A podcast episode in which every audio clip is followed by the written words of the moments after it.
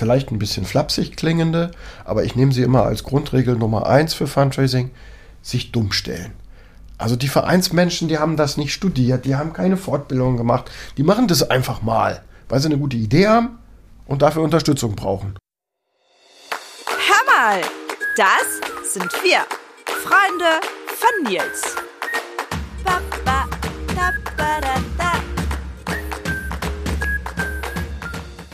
Herzlich willkommen zu einer Spezialfolge von Hör mal, Freunde von Nils. Wir schauen uns heute an, wie ihr euch als Verein selbst beschenken könnt.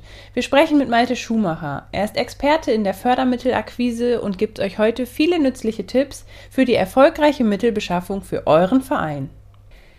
Lieber Malte, schön, dass du da bist und herzlich willkommen bei Freunde von Nils. Wir wollen ja heute über Mittelbeschaffung für den Sportverein sprechen. Zu Beginn müssen wir einsteigen mit, glaube ich, ein bisschen Begriffserklärung. Mhm. Gibt ja so die unterschiedlichen Wörter Sponsoring, Förderung, Fundraising. Kannst du mir erstmal erklären, was ist Sponsoring? Naja, Sponsoring ist, wenn du als, bleiben wir mal bei gemeinnützigen Vereinen, äh, wenn du als Verein vorhast, mit einem Unternehmen was zusammen zu machen, so will ich es mal formulieren, die Unterstützung eines Unternehmens zu bekommen für ein Projekt, was du als Verein machst, dann ist ein Topf, um gleich mal so einen Begriff einzuführen, über den du mit einem Unternehmen sprechen kannst, dessen Sponsoring-Topf oder Sponsoring-Budget. Und Sponsoring ist, ich finde, das beste Beispiel ist immer Trikotwerbung im Fußball. Da weiß jeder, ach, ich muss dann so rumlaufen und da steht irgendwas. Das heißt ja aber, das ist eine Firma, die eigentlich einen anderen Zweck hat, als irgendwo Geld hinzugeben. Ein ganz normales Wirtschaftsunternehmen. Ja. Ich bin auch Solo-Unternehmer. Mache ich Sponsoring? Nö. Weil ich für mich beschlossen habe, das macht nicht wirklich Sinn, auf irgendeiner Trikotbrust zu stehen. Für einen Verein kann das Sinn machen, gerade für Sportvereine. Die großen Profisportvereine machen das alle. Das ist Teil ihrer, ihrer Budgetplanung. Man muss aber eben wissen, dass Sponsoring immer auf Leistung und Gegenleistung beruht. Mhm. Und da wird es dann spätestens so, dass der Verein sich überlegen muss, ob er diese Gegenleistung bereit ist zu bringen. Also es kann dir zum Beispiel passieren, du machst eine Veranstaltung, du planst eine Veranstaltung, nehmen wir mal ein Sportfest. Und, und dann bist du bei einem Unternehmen zu Gast und sprichst darüber, ob wie die sich vielleicht beteiligen können. Und dann merkst du, hm, die wollen das ganze Sportfest in ihren Farben gestrichen haben, sozusagen. Ja. Und wir sollen alle T-Shirts tragen, wo drauf steht, was die Tolles produzieren. Und wir sollen sogar alle Caps tragen, wo drauf steht, was die produzieren oder wo deren Logo drauf ist. Und überall stehen Beachflags. Und dann könnte man irgendwann sagen, oh, ist mir zu viel. Mhm. Und das muss man miteinander, im Idealfall handelt man das miteinander aus. Denn erstmal ist es ja eine Handreichung sozusagen. Du kriegst ja von einem Unternehmen erstmal die Hand gereicht. Ja, wir könnten uns was vorstellen aber eben bei uns als Sponsoring. Und dann kommt man in den Dialog und das ist das Wichtige. Ja. Und dann ähm, gibt es ja einfach, also in den meisten Fällen auch eine Geldzahlung, oder? Sponsoring geht darum, Leistung gegen Leistung, dass ja. das Unternehmen sagt, unsere Leistung besteht in der Tat in einer Geldzahlung. Da musst du dann auch wissen, das ist eine Betriebseinnahme bei dir, ein kleiner quasi wirtschaftlicher Geschäftsbetrieb. Was ich sagen will, ist, das ist steuerlich bei dir auch als Verein, der du das nimmst, anders wirksam, als wenn du von einer Stiftung, so wie euch, eine Stiftungsförderung bekommst. Genau. Und du aber als Verein, und das definiert man dann in einem Sponsoringvertrag, bist eben im Gegenzug zu dieser finanziellen Sponsoringgabe des Unternehmens verpflichtet, deine Gegenleistung auch zu erbringen. Ja, jetzt ist der Begriff Förderung ja gerade schon gefallen. Mhm. Wie ist das da im Unterschied in der Steuer, im Steuerrecht und was ist eine Förderung eigentlich? Eine Förderung wäre auch ein möglicher Fundraising-Kanal oder ein Fundraising-Topf, den man als Verein, als Sportverein für sich mal durchdenken sollte. Und das beste Beispiel seid ja ihr selber als Niedersächsische Lotto Sportstiftung. Ich kann als Sportverein mich informieren, mit dir drüber reden, mit Clemens, glaube ich, auch drüber reden. Eigentlich mit allen, die hier arbeiten, kann man gut darüber reden, was wollt ihr als Stiftung bewirken mit euren Förderungen? Und dann kann ich mir als Sportverein überlegen, Mensch, jetzt haben wir ein Vorhaben, ein Projekt, da haben wir vielleicht die Möglichkeit, uns irgendwo ein Sponsoring zu holen, da reden wir mit einem Unternehmen, aber da bleibt noch ein bisschen Geld über. Haben wir in dem ersten Gespräch mit dem Sponsor gemerkt. Es bleibt noch ein Loch in unserer Finanzierung. Dann wenden wir uns doch mal an die Lotto Sportstiftung und fragen mal, ob vielleicht auch eine Förderung dazukommen könnte. Und der Unterschied ist eben, dass für die Förderung von euch der Verein, der das gerne haben möchte, ja euch gegenüber auch seine Gemeinnützigkeit nachweisen muss. Ihr habt eine Satzung, da steht drin, was ihr tun sollt. In der Satzung des Vereins, der von euch eine Förderung bekommen möchte, sollte mindestens auch drin stehen die Förderung des Sports oder der Integration. Integration steht meistens nicht in Satzungen, weil es das, glaube ich, in der Abgabenordnung komischerweise noch gar nicht gibt, das Thema. Aber das führt zu weit. Und dann einigt ihr euch miteinander darauf, dass ihr als Stiftung sagt, oh ja, euer Projekt werden wir fördern. Und dann ist das ja auf Basis der Gemeinnützigkeit in Teilen steuerbefreit, bei dem der nimmt und bei dem der gibt. Das ist der Unterschied zum Sponsoring. Genau. Und jetzt hast du gerade schon den Überbegriff, oder ich würde es als Überbegriff bezeichnen, äh, was ein Verein machen kann, das Fundraising. Mhm. Erklär das doch auch nochmal für einen Laien, was das genau ist. Ja, da, das ist, da ist es in der Tat immer wieder wichtig, sich darauf zu verständigen, worüber man da eigentlich redet, wie man diesen Begriff, dieses Thema verstanden wissen will. Ich glaube, die einfachste Übersetzung von Fundraising ist Mittelbeschaffung. Das heißt, gemeinnützige Akteure, wir haben in Deutschland über 600.000 Vereine, 30.000 äh, Stiftungen bestimmter Typen, gemeinnützige GmbHs, gemeinnützige UGs und so weiter und so weiter. Die Vereine zum Beispiel sind meistens insofern nicht ausreichend finanziert, als dass die Mitgliedsbeiträge manchmal nicht dazu reichen, besondere Projekte zu machen, die vielleicht weil die gesellschaftliche Not gerade ein bisschen groß ist in manchen Bereichen, mhm. aber sehr gut wären, wenn man sie jetzt macht. Und wenn so gemeinnützige Zwecke nicht ausreichend finanziert sind oder Ideen entstehen, die man gern machen möchte, dann kommt man auf die Idee, hm, dafür brauchen wir extra Geld, zusätzliches Geld, was unseren Etat übersteigt. Und dann macht man sich auf die Suche nach finanzieller Unterstützung. Und meine Erfahrung, aber auch meine Empfehlung an die Akteure ist, dass jeder, der sich auf den Weg macht, finanzielle Unterstützung zu suchen, zu recherchieren, dass der für sich im Kopf sagen sollte, ich mache jetzt Fundraising. Weil das hilft ihm dann auch selber zu verstehen, was zu Fundraising alles dazugehört. Hm.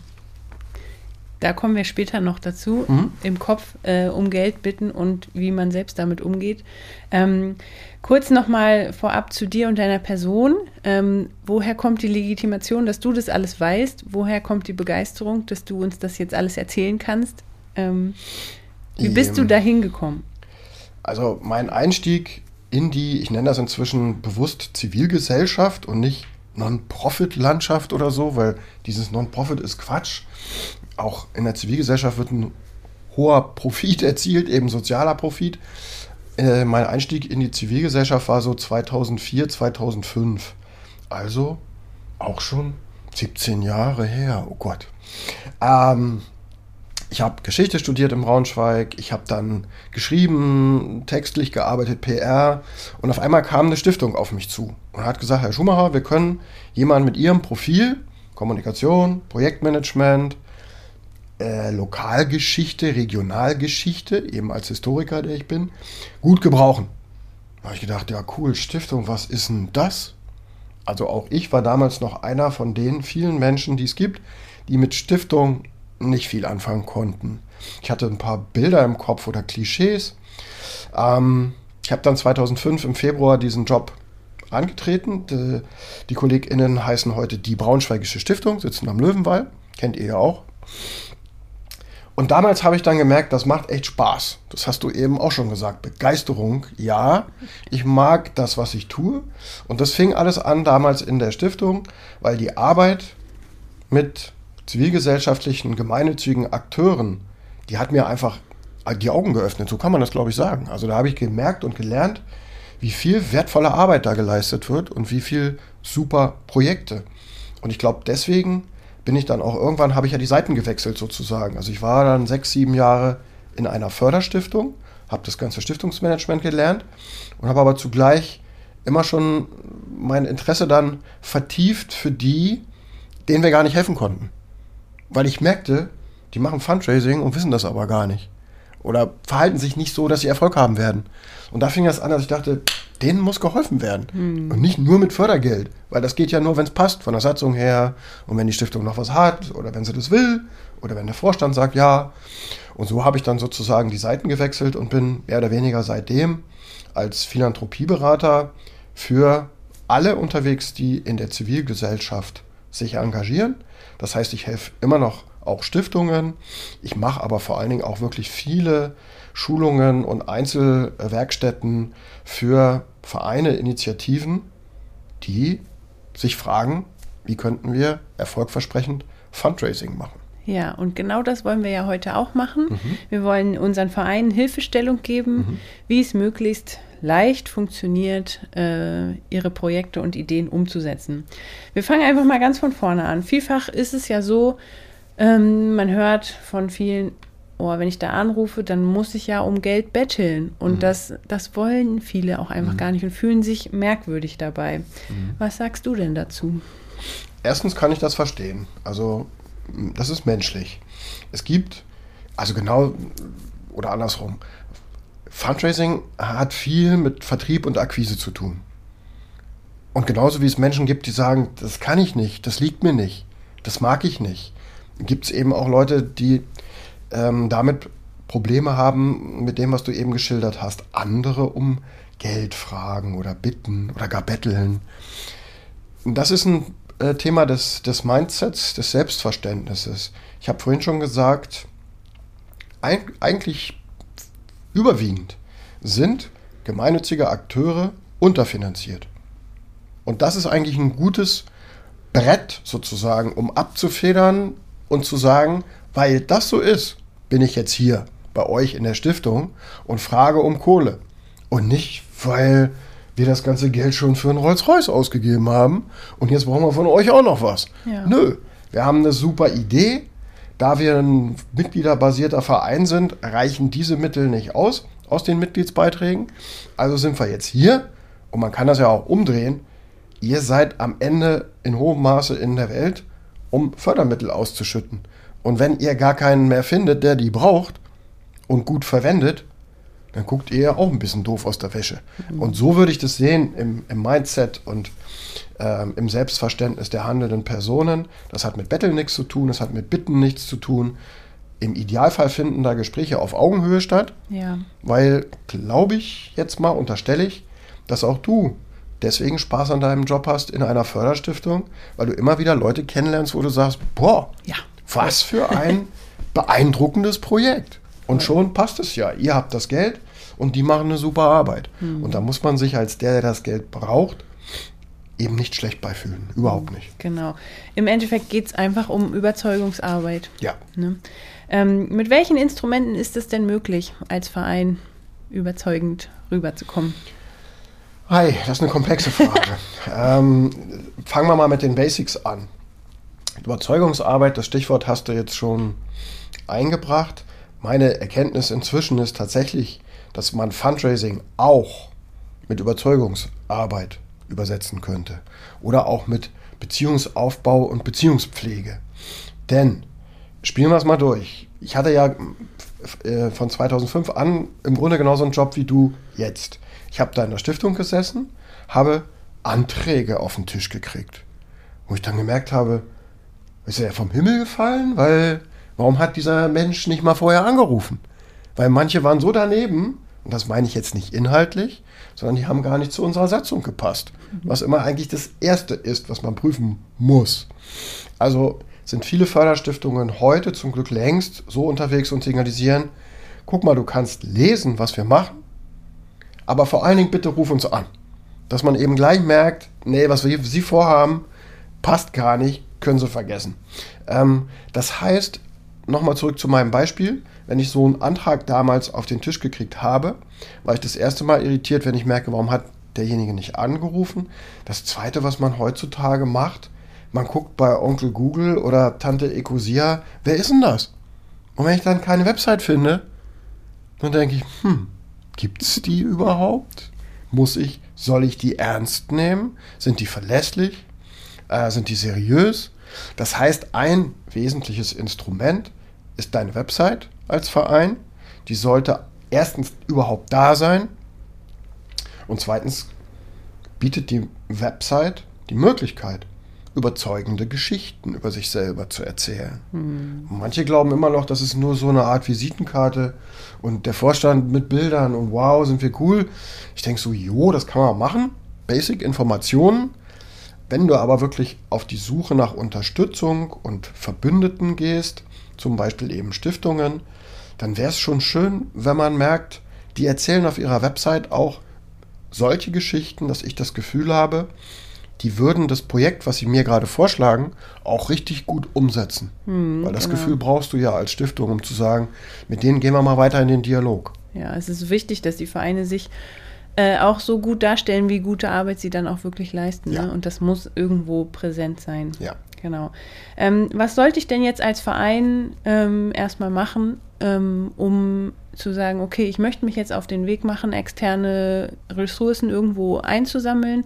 Was muss ich intern machen? Ähm, mal gucken, ob ich schon alles habe. Ich ja. muss bei mir drin erstmal gucken, ob ich da die Voraussetzungen wirklich schon erfülle. Es gibt diesen sperrigen Begriff im Fundraising der Institutional Readiness. Also im Fundraising und allgemein im, auch im, im zivilgesellschaftlichen Management gibt es natürlich immer wieder einen Haufen Anglizismen. Fundraising ist ja auch einer.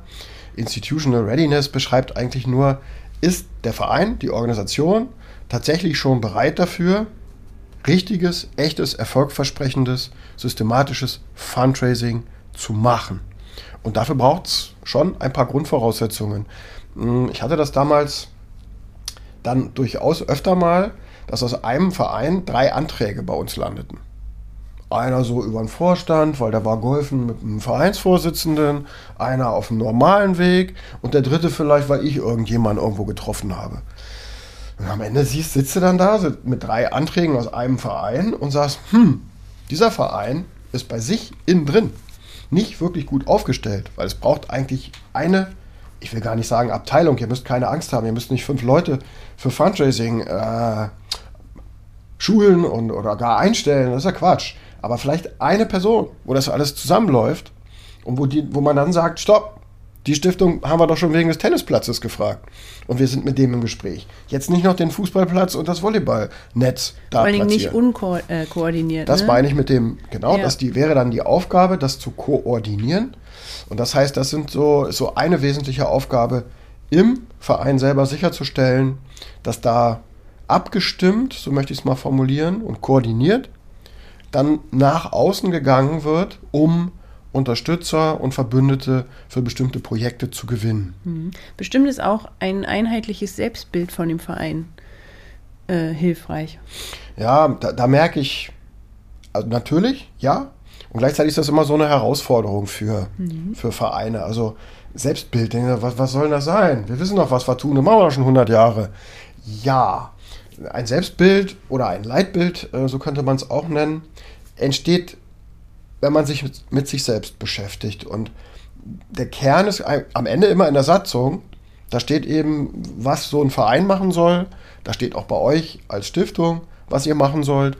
Aber ich glaube, wir sind uns einig, das, was da steht, das reicht nicht wirklich, um vernünftig den ganzen Tag arbeiten zu können. Ja, aber ich als Mitglied im Verein, der mich da engagiert, der weiß ja, warum ich mich dort engagiere. Also habe ich ja irgendwo auch eine Mission und ähm, ich habe ja auch ein Profil von diesem Verein entwickelt, mhm. was ich gut finde, mhm. was ich voranbringen möchte. Ja. Oder? Die hohe Kunst wäre dann, dass, weil du hast jetzt eine Perspektive beschrieben, ein Mitglied. Mhm. Und die hohe Kunst wäre, wenn man sich vielleicht wirklich in einem Verein mal zusammensetzt, das Ganze mal zusammenfügt und daraus eben ein Profil macht. Das können nur drei Sätze sein wo, wo man ein bisschen weiter als die Satzung einfach formuliert, wer man ist und vor allen Dingen, was man will, welche Ziele man verfolgt mhm. mit seiner gemeinnützigen Arbeit, hinter dem sich oder hinter den Sätzen sollten sich dann auch alle MitgliederInnen, Mitglieder gendert man glaube ich nicht, alle Mitglieder versammeln können. Äh, und dann hast du ja sowas wie ein Leitbild, eine Mission und das sind so Sachen, die sollte man tatsächlich auch auf seiner Website ruhig mhm. platzieren. Und das Wichtigste, Es gibt so ein kleines Tool, das heißt der Golden Circle. Da geht es darum, von innen nach außen auch ruhig zu kommunizieren und Geschichten zu erzählen. Also das Warum nach vorne zu stellen. Warum machen wir das, was wir tun? Da denken manche Sportvereine, ja, ist doch banal, weil wir Fußball spielen wollen. Ja, kann sein. Aber, Aber Fußballspielen geht auch so oder so. Erstens geht Fußballspielen auch so oder so, zum Beispiel integrativ oder inklusiv oder divers oder nur nachts. Ich weiß es nicht. Also irgendwo sind immer noch so spezielle Geschichten dabei.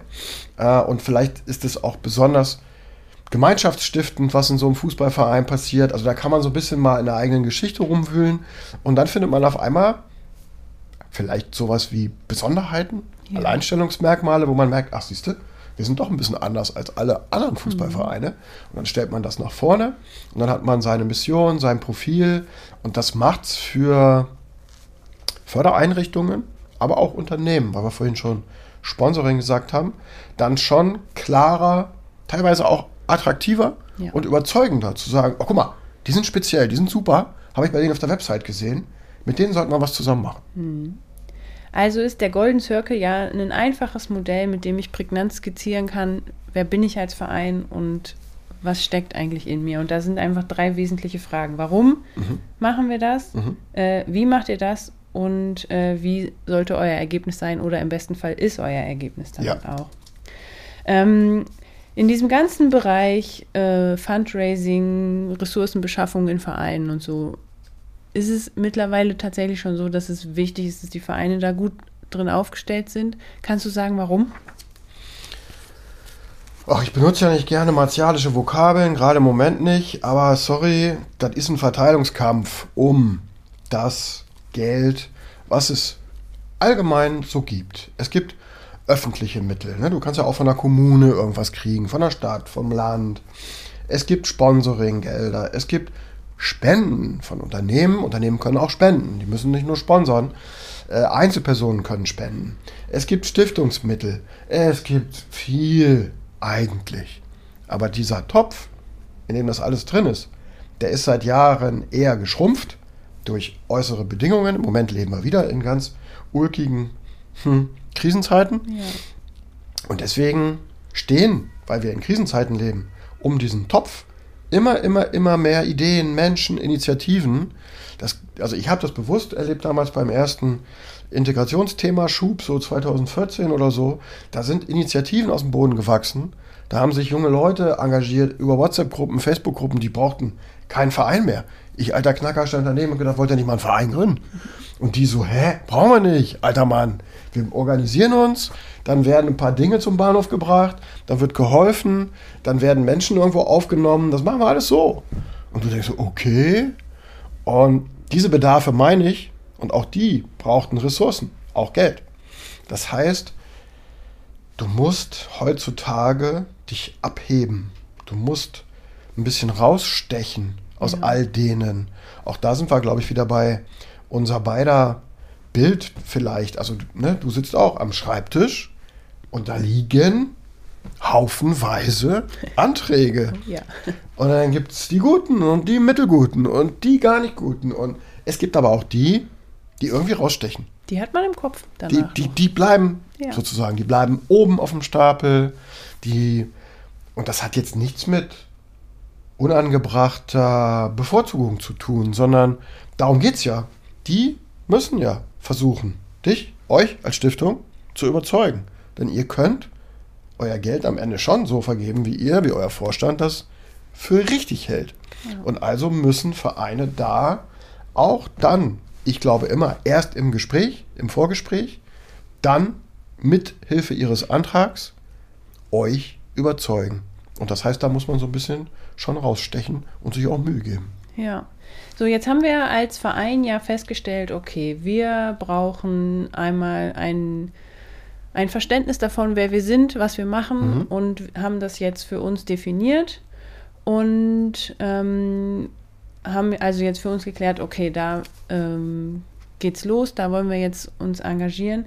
Jetzt gibt es ja aber für oder Ressourcen, also hauptsächlich Geld, gibt es ja eigentlich eher dann vorrangig für Projekte. Mhm. Ähm, dann brauchen wir jetzt erstmal nochmal eine, eine nächste Definition. Was versteht sich eigentlich unter einem Projekt? Ach ja, da sind ganze Bibliotheken voll mit schlauen Büchern zum Thema Projekt und Projektmanagement vor allen Dingen. Ähm, also ich würde sagen, wenn man im Bereich der Mittelbeschaffung unterwegs ist, befindet man sich immer am Anfang von Projektmanagement. Man ist bei Projektdefinition und bei Projektplanung. Und deswegen finde ich an der Stelle, glaube ich, hilfreich, das Wort Projekt, was ja auch inflationär benutzt wird, ähm, einfach mal mit Vorhaben zu übersetzen. Das beschreibt so schön, da ist halt ein Verein, der hat was vor. Genau. Das heißt, das wird erstmal geplant, skizziert. Äh, ich schreibe also erst, also, oder Empfehlung, Erfahrung von mir, denkt in drei Bausteinen. Baustein 1 ist eure Projektplanung, eure Projektbeschreibung. Was habt ihr denn vor? Was ist das? das Besondere. Und ein Projekt zeichnet sich unter anderem ganz wesentlich dadurch aus, dass es irgendwann anfängt und vor allen Dingen irgendwann wieder aufhört. Das ist genau das, was kann man verkürzt, glaube ich, schon sagen, was Förderer am meisten dazu geführt hat, dass wir im Moment leider im Zeitalter der Projektitis leben und dass eben jeder, der bei euch auch sitzt und dich begeistert hat, mit seiner allgemeinen Arbeit irgendwann auch von dir mit der Frage konfrontiert wird, okay, habe ich verstanden, ihr seid ein super Verein, aber welches Projekt hast du denn jetzt mitgebracht? Und also Projekt fängt irgendwann an, hört irgendwann auf und dann wisst auch ihr als Förderer, dass ihr da irgendwann aus der Förderung mit diesem Partner wieder raus könnt und wieder jemand anders fördern könnt. Ein Projekt, das müssen wir an der Stelle aber noch sagen, sollte unbedingt Ziele formulieren können also im Sinn haben, Ziele zu erreichen. Vielleicht kann man an der Stelle schon das Buzzword im Moment Wirkung einführen. Mhm. Man, man sollte erkennen, da haben sich Menschen vorgenommen, etwas zu bewirken mit ihrer Arbeit. Das sind, glaube ich, so die wesentlichen Projektparameter. Genau. Wenn ich jetzt diese Projektidee im Kopf habe, äh, ist es ja, glaube ich, um später irgendwann Fördergelder oder Sponsoring-Sachen oder so akquirieren zu können, total gut, das einfach mal aufzuschreiben. Mhm. Wie sollte ich das, ähm, wie sollte ich das einfach mal abbilden? Mhm. Da beschreibst du jetzt tatsächlich den, den Baustein Nummer 1, die, die Projektskizze, die Projektbeschreibung. Naja, anderthalb, zwei Seiten ist schon viel, finde ich. Weil man muss ja mitdenken, haben wir vorhin gesagt, bei Heidi ist der Tisch voll. Wann soll die das alles lesen, wenn jeder 20 Seiten schickt, weil er sich so toll findet? Nee, man ist dann schon gezwungen, das in ein, zwei Seiten einmal runterzuschreiben, wer, wie, was, wann, wo, warum. Die W-Fragen sind immer wichtig, die müssen da alle beantwortet sein. Die Ziele sollten da definiert sein. Und das ist schon fast alles. Damit kann man erstmal arbeiten. Meine Empfehlung ist immer, das ruhig mal jemandem zu geben, der mit dem ganzen eigenen Vereinsleben und mit dem Projekt nichts zu tun hat. Das kann eine Nachbarin sein, die Oma, die Cousine. Einfach sagen, lies mal. Verstehst du, was wir vorhaben? Verstehst du, was wir vorhaben? Ja. Und dann sogar noch einen Schritt weiter. Findest du das geil? Ja. Kickt dich genau. das? Flasht dich das? Oder sagst du, Mann, ist das langweilig? Weil dann muss man sich nochmal hinsetzen und sagen, oh, dann wird die Heidi erst recht gelangweilt sein, wenn ich ihr das auf den Tisch lege. Also, Baustein 1 sollte schon catchy sein, ja. Genau, und dann geht es ja aber auch um das, was wir eigentlich haben wollen, nämlich die finanziellen Mittel. Dazu müssen wir ja auflisten, was kostet es eigentlich und haben wir uns vielleicht auch schon Gedanken gemacht, wie finanzieren wir das? Ja, das Spannende ist, ähm, KollegInnen von mir aus der Stiftungslandschaft reden immer noch so weggenuschelt vom Kosten- und Finanzierungsplan. Ja, schönes Wort. Kofi. Gestern ist mir wieder, saß dann jemand und hat gesagt, ja, wieso, das ist ein Kofi, na klar. Ich so, ey, das sind zwei komplett verschiedene Sachen. Mhm. Trennt die auch für euch im Kopf und trennt die auch bei euch, wenn ihr einsteigt in die Projektdefinition, in die Arbeit. Wir haben jetzt Baustein 1, Projektskizze, Hammer. Genau. Und was du auch komplett allein, vielleicht im Austausch mit ersten Kontakten in die Stiftungslandschaft machen kannst als Vereinsmensch, ist die Kostenaufstellung, weil du hast den ganzen Salat jetzt beschrieben, den ja. du machen willst, ihr machen wollt als Verein, dann kannst du auch dich hinsetzen und musst Zahlen liefern können. Was kostet das alles? Alles, was wir da machen wollen, was kostet das? Das ist ja so ähnlich, als wenn du zu Hause eine Party schmeißt. Dann machst du dir einen Kopf und sagst, 30 Leute lade ich ein, soll lecker warmes Essen geben. Dann kannst du auch da schon mal überschlägig sagen, ui, das wird aber teuer. Jo. So ähnlich ist Baustein 2 die Kostenaufstellung. Und dann, was du eben schon gesagt hast mit Finanzierung. Das Spannende ist, Baustein 1, Baustein 2 kannst du theoretisch mehr oder weniger allein zu Hause machen. Und bei Baustein 3, ja. wie willst du, und jetzt bringe ich mal den Begriff Projektsteuerer ein, wie willst du als Vereinsmensch, der da gerade dran arbeitet, du bist dann auf einmal der Projektsteuerer oder die Projektsteuerin, weil du machst dir jetzt einen Kopf, wie du die von dir eben beschriebenen Kosten finanzieren willst. Denn deswegen hast du dich ja hingesetzt und diese Arbeit angefangen, weil du weißt, dass du selber gar nicht genug Geld hast. Mhm. Also ist die Arbeit an Baustein 3, deinem spezifischen Finanzierungsplan für dein Projekt, deine eigentliche Fundraising-Arbeit. Mhm. Weil da sitzt du jetzt und denkst, oh, Eigenmittel haben wir auch ein bisschen, weil wir sind ja ein Verein. Wir können auch ein paar Eigenleistungen einbringen, weil wir sind ja ein engagierter Verein. Schön, ja. Aber jetzt fehlen uns ja noch 10.000. Und dann fängst du an zu recherchieren, wie kriegen wir die jetzt zusammen?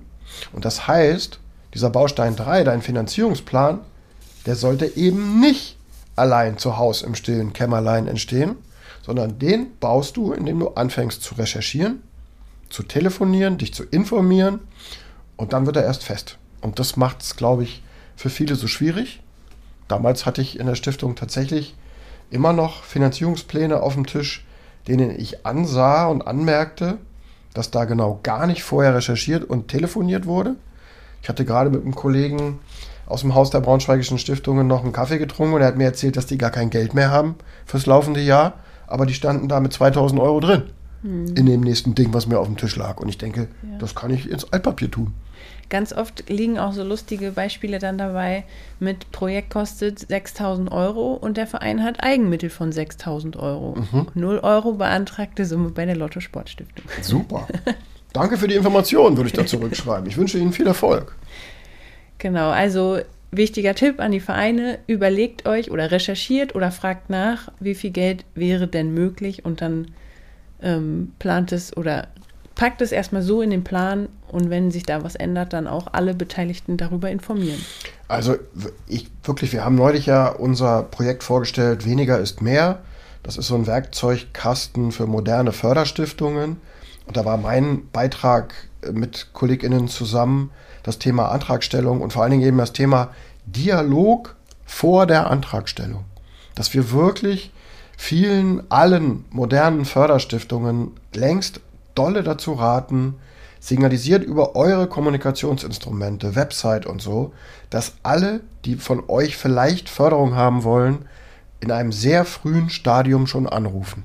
Und dann kannst du die sozusagen ein bisschen steuern. Diese Vereinsmenschen, die sich melden und vielleicht sagen, ich mache das zum ersten Mal. Jetzt, jetzt, wir wissen, was wir machen wollen. Baustein 1, Projektskizze. Wir wissen ungefähr, was das kosten wird. Ja, und jetzt können wir denn alles bei Ihnen beantragen? Oder müssen da noch andere sein? Das sind so Fragen, die frage ich mich gerade. Ja, und die kann man ja am besten mit dir direkt klären. Dazu seid ihr ja auch da. Auf jeden Fall sind wir dafür da. Und das genau. bei vielen anderen Förderstiftungen eben auch so. Genau. Und das ist auch bei Unternehmen so. Da kann man auch ruhig mal anrufen, wenn man die Ansprechpartner findet. Ja.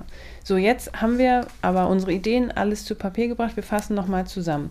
Wir suchen und recherchieren. Mhm versuchen irgendwie ähm, mit denen in Kontakt zu treten ja. und ähm, machen aber dann auch zielgenaue Anfragen und keine Serienbriefe an alle und recherchieren auch, wie viel Geld wäre vielleicht irgendwo möglich.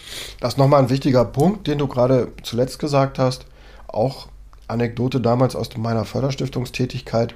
Da haben wir dann tatsächlich Finanzierungspläne gehabt. Da standen wir als relativ große Stiftung mit 1500 drin und eine kleine Stiftung nebenan mit 5000. wo du so denkst, auch dieser jemand hat überhaupt nicht recherchiert und auch nicht gesprochen mit irgendwem, denn das ist das falsche Größenverhältnis. Das hätte andersrum sein müssen. Und das kriegst du alles nur raus, wenn du mit den Leuten sprichst, die du fragen willst um Unterstützung. Mhm.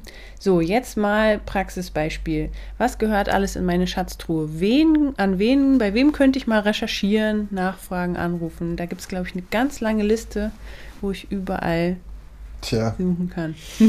Heidi, eine lange Liste. Ich hatte neulich wieder in, in einem äh, Schulungsformat, die fast schon warte mal, wie war der Ausdruck der Dame? Der war schon fast genervt, der Ausdruck der Dame, als sie die Frage gestellt hat. Aber es muss doch eine Datenbank geben, wo alle Fördertöpfe drinstehen. Ich so, ja, nee, das ist eine Idealvorstellung, die wird es nie geben. Es gibt erstens ja diese unterschiedliche Landschaft von Förderern. Ne, du hast öffentliche Mittel, du hast Stiftungen, du hast Unternehmen. Ähm, du, also die, die größte Liste, die es gibt, heißt Google oder Ecosia. Du musst recherchieren. Ähm, wenn wir uns mal auf Stiftungen konzentrieren gerade, Förderstiftungen, dann kann man zwar beim Bundesverband der deutschen Stiftungen in einer Datenbank rumwühlen, aber wozu, ehrlich gesagt, wenn man weiß, dass über 80 Prozent der roundabout 25.000 Stiftungen bürgerlichen Rechts in Deutschland ein sehr eng begrenztes regionales Tätigkeitsgebiet haben, bringt das nicht so viel. Weil dann finde ich vielleicht eine Stiftung in Regensburg, die macht, boah, genau das, was, was, was ich machen will. Aber ich sitze halt in Lehrte. Das nützt mir irgendwie gar nichts. Ja, aber auch in Lehrte gibt es ja ein Netzwerk. In Lehrte gibt es ein Netzwerk, in Hannover gibt es ein Netzwerk. Überall gibt es erstens innerhalb der Vereinslandschaften Netzwerke, innerhalb der Sportarten gibt es Netzwerke und Verbände und sowas, wo man sich informieren kann. Und es gibt vor allen Dingen sowas wie regionale Stiftungsnetzwerke. In Hannover gibt es die Stiftungsinitiative Hannover, heißt das, glaube ich. Äh, Im Braunschweig gibt es das Haus der Braunschweigischen Stiftungen. In Bremen gibt es ein Stiftungshaus. Also man muss, ich bin wieder bei Google, tut mir leid, nee, ich nehme jetzt immer Ecosia. Äh, man muss sich da hinsetzen und mit diesem Ding mal drei Stunden orgeln, um dann zu merken, ah, da, ach, und da geht's weiter und da sind noch Stiftungen. Und, und dann, also das ist eine vielleicht ein bisschen flapsig klingende, aber ich nehme sie immer als Grundregel Nummer eins für Fundraising, sich dumm stellen. Also die Vereinsmenschen, die haben das nicht studiert, die haben keine Fortbildung gemacht, die machen das einfach mal, weil sie eine gute Idee haben und dafür Unterstützung brauchen. Und wenn man dann auch bei euch anruft, dann möchtest du ja auch nicht, dass dir jemand erklärt, wie die Niedersächsische Lotto Sportstiftung gefälligst zu funktionieren hat, sondern du, die sind doch die Leute lieb, die sagen, boah, ich mache ein super Projekt, ich brauche Unterstützung. Wie geht denn das bei Ihnen? Weil dann kannst du das erklären. Und das meine ich mit sich ein bisschen dumm stellen. Mhm. Also Stiftungen oder Förderer recherchieren und dann da anrufen und sagen, erklären Sie mir mal, wie das bei Ihnen geht. Das ist ja. eigentlich der beste Weg. Genau, und irgendwann mit jedem Antrag, jeder Projektidee, wo man irgendwas recherchiert hat, füllt sich seine Schatzkiste ja auch. Also das ist ja nicht nur für ein Projekt, sondern darauf kann ich dann ja für zukünftige Sachen auch immer wieder darauf zurückgreifen. Und Wenn ich weiß, die Lotte Sportstiftung fördert das nicht, habe ich aber vielleicht im Newsletter da gelesen, dass dort so und so gefördert wird und auch das ganze, also Netzwerk ist, glaube ich, ja auch ein ganz wichtiger Stichpunkt in Absolut. diesem ganzen Zusammenhang. Ne? Und wenn ich noch kurz sagen darf, Schatzkiste kann dann beim Verein auch sein eine Datenbank. Also ich will nicht immer ganz groß denken und Dinge in die Luft malen, wo gleich wieder einige zusammenzucken und sagen, bei dem piept's wohl, was sollen wir mit einer Datenbank? Das kann ja auch eine Excel-Liste sein oder sogar ein Karteikasten mit Karteikarten. Aber da steht dann eben drauf, Niedersächsische Lotto Sportstiftung. Heidi ist Ansprechpartnerin, telefoniert am so und so vierten. Die machen am liebsten solche Projekte passt gerade nicht für das Projekt, weswegen ich gerade mit ihr mal erstmals telefonierte. Aber der Schatz bleibt da in der Schatzkiste stecken. Und wenn wir die nächste Idee haben, dann rufen wir sie nochmal an.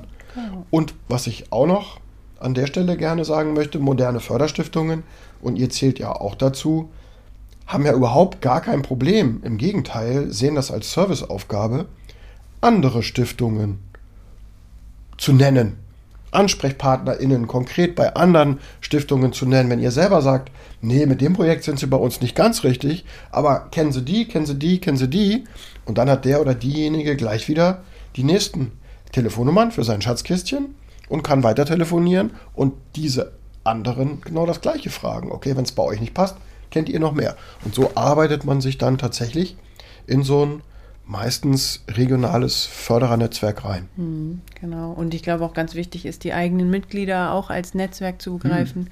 Die haben ja auch super viele Kontakte ja. in Firmen, in Privatleute, vielleicht die auch ein bisschen mehr Geld geben können, in Medien und, und so weiter. Da bist du wieder bei einer Aufgabe, die im Verein im Idealfall stattfinden sollte, so wie vorhin die Arbeit am Profil, an der Mission, am Selbstverständnis kann man tatsächlich mal in den Verein, in die Mitgliedschaft reinfragen, wer von euch hat Beziehungen zu Unternehmen, weil ihr da selber arbeitet ja, oder weil cool. eure Angehörigen da arbeiten?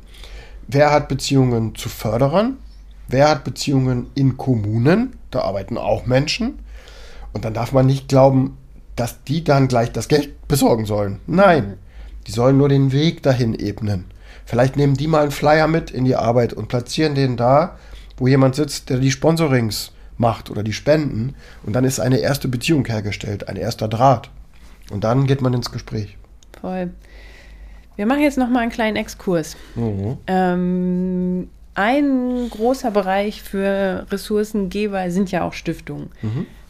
Nochmal ganz von vorne. Was ist eine Stiftung und machen alle Stiftungen das Gleiche? Oh, war ja. Nee. Ach naja, Definition Stiftung. Man muss wissen, in Deutschland ist der Begriff Stiftung nicht geschützt. Das heißt, für uns, die wir mit Stiftungen zu tun haben wollen, wir müssen immer genau gucken, was ist da jetzt drin, wo gerade Stiftung draufsteht, was ich gerade irgendwo gefunden habe.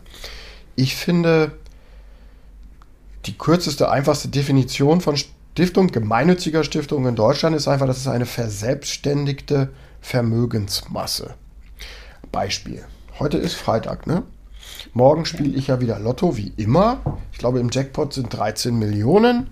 Ich gewinne, habe ich beschlossen.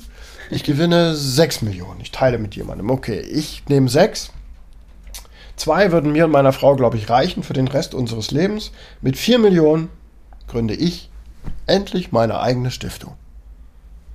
Da ich ja weiß, wie das geht als zertifizierter Stiftungsmanager, wird die Stiftungsaufsicht sagen, jo, anerkannt, Ihre Satzung sah gut aus, 4 Millionen. Sobald die sagt, anerkannt, gehören diese 4 Millionen nicht mehr mir, sondern sich selber, bis in alle Ewigkeit.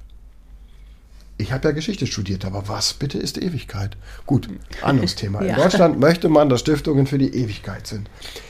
Die verselbstständigte Vermögensmasse, diese 4 Millionen Euro, gehören bis ans Ende der Welt sich selber. Als Stiftungsvorstand habe ich mich natürlich selber eingesetzt, ist klar. Meine Aufgabe, ich muss dieses Vermögen bis in die Ewigkeit erhalten. Ich muss dafür sorgen, dass es erhalten bleibt. Das ist Aufgabe Nummer eins, so sehe ich das jedenfalls. Und das beschreibt allein schon, ach so, werden jetzt vielleicht manche sagen, ach, ich dachte, die fördern aus dem Vermögen. Nein. Nein. Ja, das Vermögen genau. muss erhalten werden. Ja, wie wird denn dann gefördert? Ja, das ist ein Konzept aus einer Zeit, als man noch Erträge und Zinsen erzielt hat. Denn fördern darf eine solche kapitalbasierte Stiftung nur mit ihren erwirtschafteten Erträgen. Und das macht es im Moment schwer. Wir leben in einer turbulenten Zeit. Es gibt zwar gerade wieder Zinsen, noch vor zwei Jahren hätte ich gesagt, wir leben in einer Nullzinsphase. Im Moment hat sich das ein bisschen bewegt. Gleichzeitig ist die Inflationsrate immer noch sehr hoch. Ja. Also das beißt sich dann doch. Was ich sagen will ist, Stiftungen sind in Deutschland von ihrem finanziellen Volumen her, vom Vermögen, auch in der Menge eher klein. Unter 10 Millionen sind, glaube ich, über 80 Prozent. Ja, das heißt, die meisten gucken gerade, sitzen wahrscheinlich gerade mit ihrem Banker, der natürlich die Vermögensanlage macht, und sagen, oh, haben wir wieder nur 10.000 Euro gekriegt, die wir ausschütten können? Das beschreibt, wie schwierig Stiftungen, Förderstiftungen es im Moment haben, wenn sie denn auf diese Art und Weise an ihre Erträge kommen. Bei euch ist es ja, glaube ich, ein bisschen besser. Ja. Ihr kommt gut durch solche Zeiten, weil ihr eure Erträge anders erwirtschaften könnt. Ja, oder, also wir bekommen auf jeden Fall Erträge. Bei euch sind es, glaube ich, die nicht abgeholten Lotteriegewinne. Das war mal. Das war mal. Aber das, das fand ich so schön, diese Geschichte.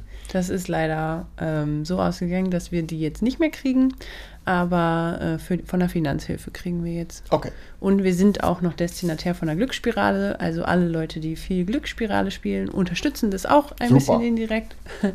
aber ja, die abgeholten Gewinne leider nicht mehr. Okay. Genau. Ähm, so, jetzt gibt es ein, also ein paar Stiftungen und ich habe jetzt im Internet recherchiert und äh, gedacht, okay, da möchte ich jetzt gerne mal anfragen.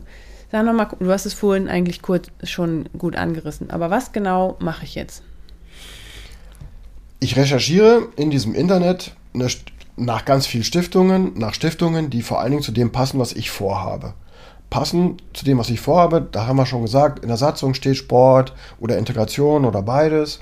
Das sollte bei denen in der Satzung stehen. Finde ich die Satzung in diesem Internet. Wenn nicht, muss ich mir das aus dem, was über die im Web steht, zusammenreimen und mit denen telefonieren. Und dann finde ich raus, können die mir tatsächlich helfen. Ich bin schon gut beraten, wenn ich vorher für mich selber wirklich kläre, dass das auch eine Förderstiftung ist und dass die vor allen Dingen da fördert und aktiv ist, wo mein Projekt realisiert werden soll. Das war vorhin diese Anmerkung schon, dass eben über 80 Prozent sehr eng begrenzte regionale Tätigkeitsgebiete haben. Und wenn ich da nicht drin bin, dann ist das so. Dann, dann können die nichts für mich tun. Das schließt sich halt leider aus. Aber diese oberflächliche Recherche findet eben im Internet statt. Ich habe neulich erst gerade wieder eine Zahl gelesen beim Bundesverband Deutscher Stiftungen ich glaube, es war, dass 60 Prozent der deutschen Förderstiftungen immer noch keine Website haben. Das ist so, das ist so, wow, wo ich dann denke, ouch. Ich kann das sogar manchmal ein bisschen verstehen, weil es eben Förderstiftungen gibt, deren Tätigkeitsgebiete vielleicht so überschaubar sind, dass die sagen, das kriegen wir selber geregelt. Wir brauchen nicht dieses Internet, wo dann auf einmal Leute aus Köln anrufen, bloß weil sie uns gefunden haben. Und wir sitzen aber ja. in Albersdorf, Schleswig-Holstein und können denen gar nicht helfen. Die haben einfach schon ihr Netzwerk. So würde ich das interpretieren, ja. ja. Aber wenn ich jemanden kenne, der jemanden kennt, dann kann ich da natürlich auch mal anrufen. Na klar. Ne? Super. So, jetzt habe ich diese Stiftung oder den Geldgeber überzeugt. Also war ich richtig erfolgreich und jetzt habe ich eine Förderung bekommen. Mhm. Was nun? Zunächst mal würde ich da noch sagen, vorher, ich glaube, dass vorher noch, noch ein, zwei andere Sachen passiert sind, nämlich wahrscheinlich hast du mehrere Förderer im Boot. Die meisten Projekte, die wir damals hatten, da waren tatsächlich mehrere Förderer drin. Das heißt, entweder mehrere Stiftungen oder eben ein, zwei Stiftungen und vielleicht noch ein Spender und ein Sponsor. Ähm, was dann passiert, wenn du von all denen, die du anfänglich mal gefragt hast, dann irgendwann wurdest du ja von denen gebeten, wenn die das toll finden, was du machst, gib uns jetzt mal einen richtigen Antrag. Dann haben hoffentlich alle drei, vier, die du in deinem Baustein 3, in deiner Finanzierungsplanung eben vorgesehen hast, einen mindestens sehr, sehr ähnlichen Antrag vorliegen. Ja. Ich finde, man kann an der Stelle ruhig mal sagen, in der Projektbeschreibung kann man schon für den einen oder anderen, den man gewinnen möchte, mal mit zwei, drei anderen Worten arbeiten. Weil man merkt, die stehen auf das Thema und die anderen stehen auf das Thema. Es bleibt aber dasselbe Projekt. In dem Moment, wo du für, deine, für deinen Antrag von drei, vier Seiten Zusagen bekommen hast, hast du auf einmal, oder vielleicht kann man sogar so sagen, tut sich nochmal eine zusätzliche Welt für dich auf, weil du auf einmal merkst, oh, die schicken mir ja nicht nur eine Seite, hurra, sie kriegen jetzt 5000 Euro, sondern da hinten dran hängen ja noch sieben Seiten Fördervereinbarung oder Sponsoringvertrag. Und da ist es äh, sehr, sehr wichtig an der Stelle, das alles wirklich zu lesen. Weil da steht zum Beispiel drin, wie komme ich jetzt an mein Geld? Also Mittelabruf, mal signalisieren, hey, unser Projekt läuft ja von dann bis dann, die Kohle könnten wir genau dann, Datum X bitte gebrauchen. Das wird meistens alles in diesen äh, Förderzusagen, Fördervereinbarungen, Entschuldigung, drinstehen. Und das heißt also, du musst wieder einen kleinen neuen Unterprojektplan machen, nämlich wann rufen wir die Kohle ab, dann musst du dich im Idealfall schon dann, wenn du diese ganzen Verträge zugeschickt bekommst, nichts anderes sind das, ähm, musst du dir schon einen Plan machen, wie wollen die hinterher mit uns abrechnen und was sind deren Anforderungen an eine Mittelverwendung. Man nennt das eben Verwendungsnachweis. Ihr als Förderer habt ein Interesse zu wissen, dass das Geld, was ihr jemandem anvertraut habt, um ein gemeinnütziges Projekt umzusetzen, was auch mit eurem gemeinnützigen Zweck ja einhergeht, dass der das vernünftig gemacht hat, dass der seine Ziele erreicht hat, dass der das sinnvoll verwendet hat, das Geld, dass der das vielleicht auch nachhaltig, ressourcenschonend, effektiv verwendet hat. Ähm, das Spannende ist, dass jeder Unterstützer, jeder Förderer da seine spezifischen Wünsche hat, wie das ja. dann weitergeht. Und das ist dann die hohe Kunst desjenigen, der Mittel eingeworben hat in dem Moment, das auszubalancieren, all diesen unterschiedlichen Anforderungen und Ansprüchen auch wirklich gerecht zu werden. Also du hast immer noch, habe ich gestern erst wieder gelernt, bei den KollegInnen von Musikland Niedersachsen, du hast immer noch Förderer, die wollen eine Kopie von jedem Beleg. Gibt es, ja. Oh, wo ich so denke, ey, das ist so oldschool und so wenig nachhaltig und ja. so wenig ressourcenschonend. Ich rede mich jetzt in Rage. Das ist echt, das ist nicht mehr zeitgemäß. Ja, aber auch da kann man ja dann bei den Förderern auch nochmal nachfragen. Was braucht ihr jetzt konkret? Wenn ich es jetzt nicht direkt aus den Unterlagen rauslesen konnte, nachfragen, bevor man irgendwas schickt, was vielleicht für zusätzlich Aufwand und ähm, irgendwelchen Fehleranfällen. Dann bist du wieder bei dem wichtigen, wichtigen Thema Dialog. Ja. Genau. Miteinander, derjenige aus dem Verein, der da jetzt sitzt mit diesen vier, fünf Fördervereinbarungen, ist vielleicht wirklich gut beraten, gleich in dem Moment schon mal wieder bei jedem anzurufen und zu sagen, Mensch, Heidi, bei euch steht aber drin, wir sollen alle Belege irgendwann mal vorzeigen. Du schüttelst schon den Kopf. Nein, ja. bei euch ist das eben nicht drin. Genau. Ähm, was wir damals immer gemacht haben, war, wir haben erwartet, dass ein Verein natürlich eine verantwortungsvolle Buchhaltung genau. bei sich pflegt, die Belege alle bei sich projektbezogen aufhebt und dass man gegebenenfalls als Stiftungsmensch ja. mal vorbeikommen kann, um sich zu überzeugen, um sich ja. das dann am Ende eines Projektes anzugucken. Denn was ihr als Stiftung sicherlich immer wollt, ist ein kleiner Sachbericht. Was ist passiert? Habt ihr eure Ziele erreicht? Einnahmen, Ausgaben, Dokumentation. Genau. Ja, und dann die Belege. Also, das habe ich eben beschrieben. Ich glaube, ich würde da heutzutage als moderne Förderstiftung sagen, wir, wir hoffen, wir, wir vertrauen, nicht wir hoffen. Ja. Wir vertrauen darauf, dass das bei euch vernünftig kaufmännisch und buchhalterisch abgewickelt wurde, dass die Belege da auch äh, die Zeit aufgehoben werden, die vorgeschrieben sind. Aber wir kommen jetzt nicht und sagen, ihr müsst uns das alles kopieren und auch nochmal schicken. Nee. Im Fall der Fälle kommen wir auf euch zu. Ja, und kommen mal gucken, stichprobenartig. Genau. Wir vertrauen euch da. Ja. Schon eigentlich. So, Projekt ist beendet. Ich habe den ganzen Papierkram mit den Förderern erledigt. Hm. Was nun? Tja, das kommt drauf an. Wäre jetzt vielleicht mal so eine juristische Antwort. Also, wenn ich in einem Verein wäre und wäre vielleicht auch der dafür Zuständige, unsere Mittelbeschaffung zu koordinieren, dann würde ich mir denken, alte Fußballregel, nach dem Spiel ist vor dem Spiel, würde ich mir sagen, Mensch, das hat Spaß gemacht mit den Förderern, die wir da hatten. Das spornt ja vielleicht auch an, neue Projekte und neue Ideen zu entwickeln. Ähm, wir bleiben mit denen, die uns geholfen haben, die uns unterstützt haben, in Kontakt. Wir pflegen diese Beziehung. Man muss da ja nicht immer nur anrufen, wenn man wieder Geld braucht. Sondern man kann ja auch dir zwischendurch mal schreiben, Mensch, Heidi, wir haben damals so toll von euch profitiert und gemeinsam dieses Projekt gemacht. Guck mal, das ist unser neuestes Projekt. Da können wir zwar euch jetzt nicht gebrauchen, aber wir wollten euch mal informieren, dass wir jetzt an der Stelle mal weitermachen. Und so, glaube ich, kann man eine Beziehung zu Unterstützern auch dann pflegen und mit Leben füllen, wenn man gerade gar nicht unbedingt Geld braucht. Mhm. Und das halte ich für sehr wichtig. Entschuldigung, weil man damit eben langfristige Beziehungen aufbaut.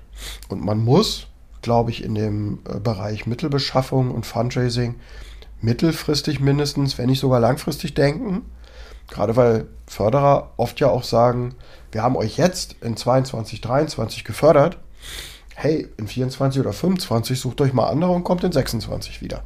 Auch da hat jeder Förderer eine andere Herangehensweise. Ja, das kann passieren. Ne?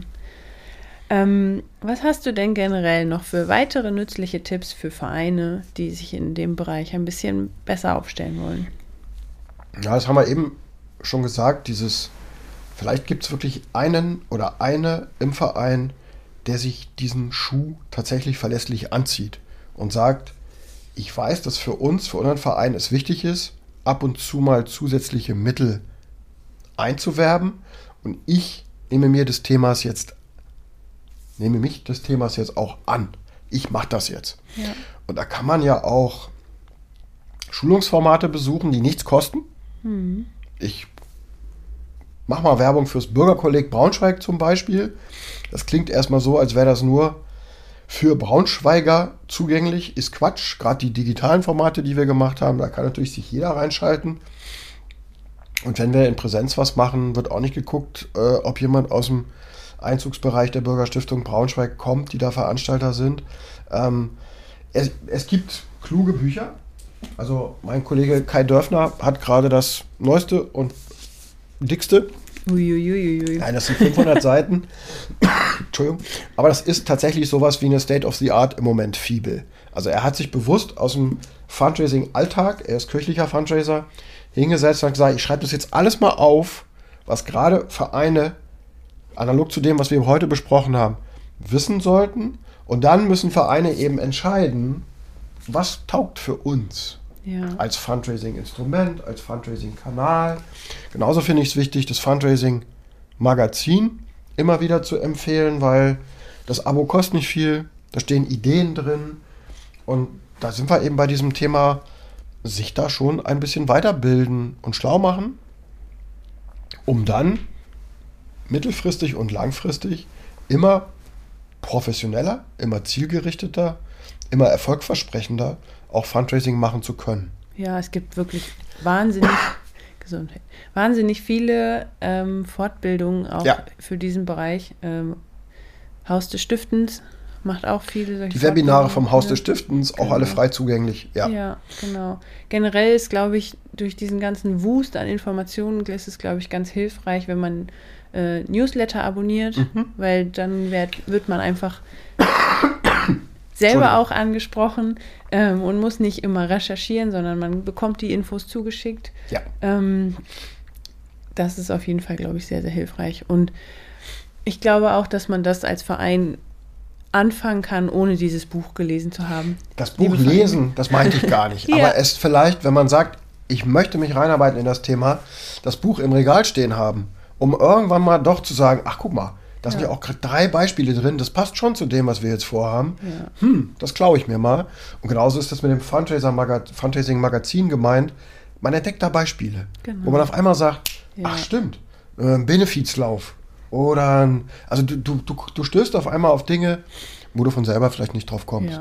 Ich glaube, das ist wenn man anfängt und Lust daran hat, gar nicht so schwer. Mhm. Und auch die Tipps, die wir heute zusammengesammelt haben, können, glaube ich, schon sehr hilfreich sein mhm. Für die Vereine. Ähm, eine letzte Frage noch. Mhm. Wenn du einen Wunsch für die Vereinswelt frei hättest, was wäre das? Ja, ein bisschen waren wir auf der Spur schon, dass die, die fördern sollen und wollen, Förderstiftungen, aber vor allen Dingen auch kommunale Töpfe, öffentlich-rechtliche Stiftungen noch viel, viel mehr sich an Bedarfsorientierung wirklich halten. Viel eher in den Dialog gehen mit denen, die da draußen die Arbeit machen, die den ganzen Tag gute Arbeit machen. Ehrenamt ist der Kit der Gesellschaft, haben wir alles schon hundertmal gehört. Ja. Ajo, ist es auch, aber es braucht gerade in Krisenzeiten wie jetzt noch viel mehr Zugewandtheit, viel mehr offene Ohren, äh, viel mehr einfache Förderung. Es gibt viel zu viel total komplizierte Förderprogramme, wo die ich selber nicht verstehe. Also von EU-Ebene ist man das schon fast gewohnt. Ja. Das lese ich mir durch und denke, boah, wow, wer soll das verstehen? Auch die haben aber längst gemerkt, äh, wir müssen runter zu den Menschen und müssen denen erklären, wie, das, wie wir das verstehen wollen, wie wir das verstanden wissen wollen und gehen auch schon längst in den Dialog. Ja. Und das wünsche ich mir für die vielen Vereine von den vielen Fördereinrichtungen, dass da ein, ein viel mehr Miteinander entsteht. Und was wünschst du dir in den Vereinen? Mehr Zutrauen, Ja. mehr, Schön. mehr ähm, Lust auch auf das Thema, weil, haben wir vorhin gesagt, manchen liegt das nicht, rauszugehen und zu sagen, wir brauchen Geld. Hm. Ich sehe es genau andersrum. Rausgehen und sagen, wir haben ein Hammerprojekt, da sind wir auch richtig stolz drauf und wollen das jetzt machen, um die Welt ein Stück besser zu machen, Ja. um ein paar Menschen, weiß ich nicht, die Köpfe zu öffnen, Dinge zu tun, die deren Leben bereichert. Und dafür suchen wir Unterstützung. Also das macht Spaß, weil man eine Voll. schöne Geschichte erzählen kann. Traut euch, seid stolz darauf, was ihr Ja. schon geleistet habt. Ne? Absolut. Genau. Lieber Malte, vielen Dank für diese spannenden Einblicke. Liebe Vereine, ich hoffe, es hat äh, sich gelohnt für euch, bis jetzt dran zu bleiben. Ähm, auch heute haben wir wieder gelernt, es lohnt sich, sich für le seine Leidenschaft zu engagieren. Und liebe Vereine, macht euch auf den Weg. Es lohnt sich wirklich. Lieber Malte, danke für deine Zeit und die ganzen vielen nützlichen Tipps. Sehr gerne, hat mir Spaß gemacht. Ähm, ich hoffe, liebe Vereine, ihr schafft es, euch selbst zu beschenken. Und jetzt kommt das, was ihr aus jedem Podcast kennt. Schaltet auch das nächste Mal wieder ein, wenn es heißt Hör mal, Freunde von Nils. Und wir freuen uns über eure Abos und Bewertungen. Bis bald. Tschö. Bis bald bei Freunde von Nils.